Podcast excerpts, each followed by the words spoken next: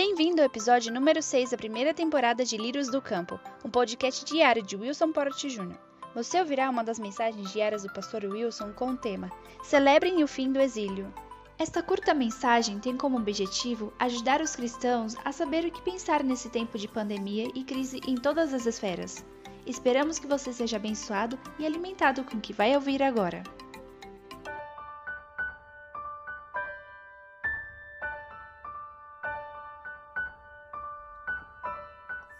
Ontem a gente refletiu um pouco a respeito da passagem do anjo da morte sobre a nação do Egito, sobre o reino do antigo Egito e sobre como todos os primogênitos morreram, exceto os primogênitos dos filhos de Israel. Por que razão?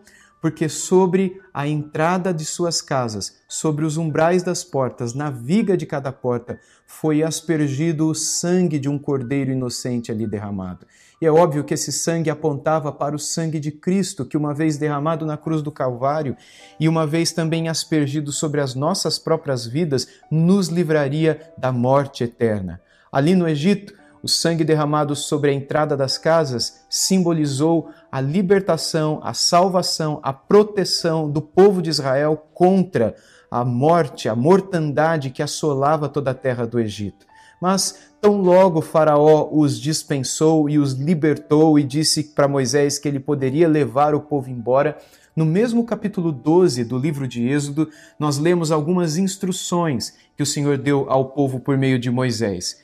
Leia comigo, por favor, a partir do versículo 37, que diz assim: Assim os filhos de Israel partiram de Ramsés para Sucote eram cerca de 600 mil a pé, somente de homens, sem contar mulheres e crianças. Saiu também com eles um misto de gente, ovelhas, gados e muitos animais.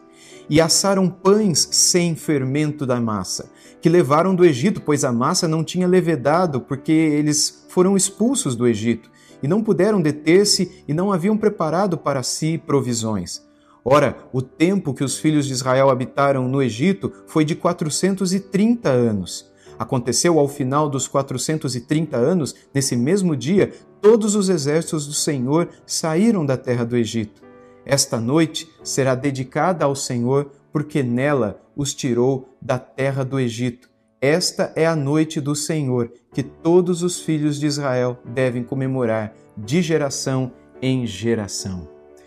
Esta é a comemoração que de geração em geração deve ser comemorada. Essa é a razão pela qual os judeus comemoraram durante milênios a Páscoa. Ainda hoje comemoram.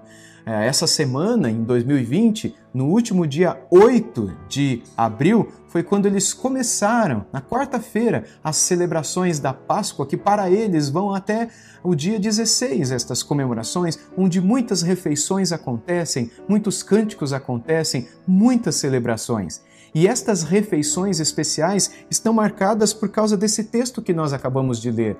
Quando ele lembra a eles que o pão que assavam no Egito naquela manhã, quando o anjo da morte passou durante a madrugada, mas não os alcançou, não entrou na casa deles porque o sangue do cordeiro estava na porta, aquele dia não deu tempo de eles verem o pão crescer. O pão não havia recebido fermento ainda, e quando o faraó deu a ordem para que todo o povo saísse do Egito, e eles então às pressas pegaram o que tinham, o que puderam pegar, inclusive o pão que ainda não havia crescido, o pão sem fermento, algumas ervas amargas e algumas poucas coisas que eles possuíam, além de um pouco de ovelha e gado, e saíram do Egito. E o texto aqui diz para nós que somente de homens em pé eram 600 mil sem contar as mulheres, sem contar as suas esposas. Se contássemos as esposas, isso já sobe para 1 milhão e 200 mil pessoas. Se nós imaginarmos que cada um deles tivessem dois filhos, já sobe para 2 milhões e 400 mil pessoas. E se você multiplicar esses filhos para mais, que cada um tivesse três ou quatro ou cinco ou dez filhos, imagine quantos milhões de judeus não saíram do Egito eles estiveram lá por mais de 430 anos, desde que Jacó desce para o Egito com todos os seus filhos, porque José estava lá como governador do Egito, num tempo de grande seca, num tempo de grande sofrimento, num tempo de grande destruição que atingiu todo o mundo naquela época. E ali então acabava o tempo de exílio, acabava o tempo em que eles viveriam fora de sua terra e eles poderiam retornar para sua casa. E eles deveriam celebrar isso, comemorar anualmente que o Senhor é aquele que é todo-poderoso para poder libertá-los de todo o sofrimento, de toda a escravidão, de toda a angústia, de tudo aquilo que os prende a uma vida longe de Deus. Quando então o anjo da morte passa e o Senhor liberta o seu povo, o seu povo descobre o que é a verdadeira libertação. Nós também poderemos podemos ser libertos da morte nós também podemos ser libertos da morte eterna.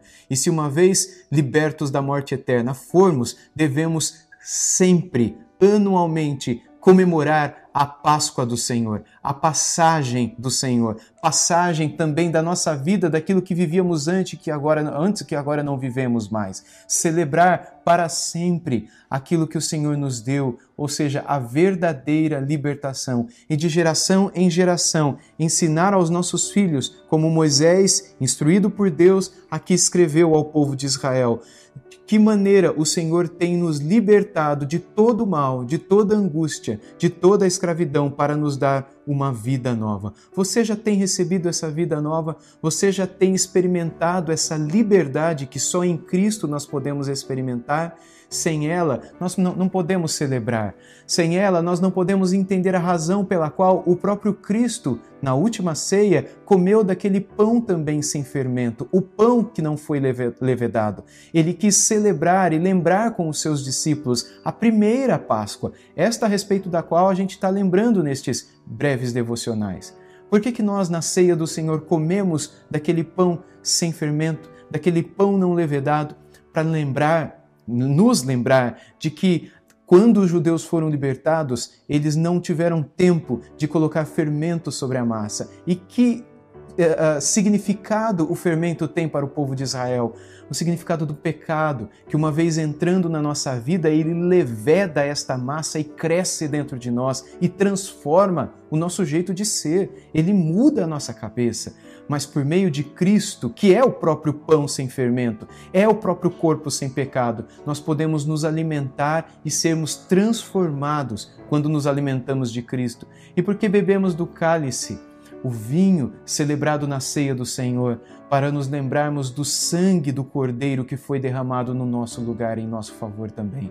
Por meio de Cristo, portanto, nós podemos celebrar o fim de toda amargura, o fim de toda a escravidão. Você pode celebrar isso hoje? Se não, entregue a sua vida a Cristo. Seja liberto de tudo aquilo que te escraviza. Receba a verdadeira liberdade para que você possa comemorar a verdadeira Páscoa do Senhor.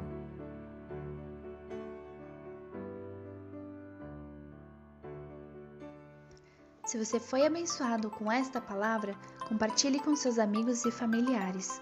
Conheça também o canal do Pastor Wilson no YouTube. Lá você vai encontrar o vídeo desta mensagem, além de palestras, exposições bíblicas e muitas outras aulas como Depressão e Graça. Acesse youtube.com.br wilsonportjr. Acesse também o site wilsonport.org e também suas redes sociais. É só procurar por Wilson Porte Júnior. Que Deus abençoe e guarde você e sua família. Tenha um bom dia!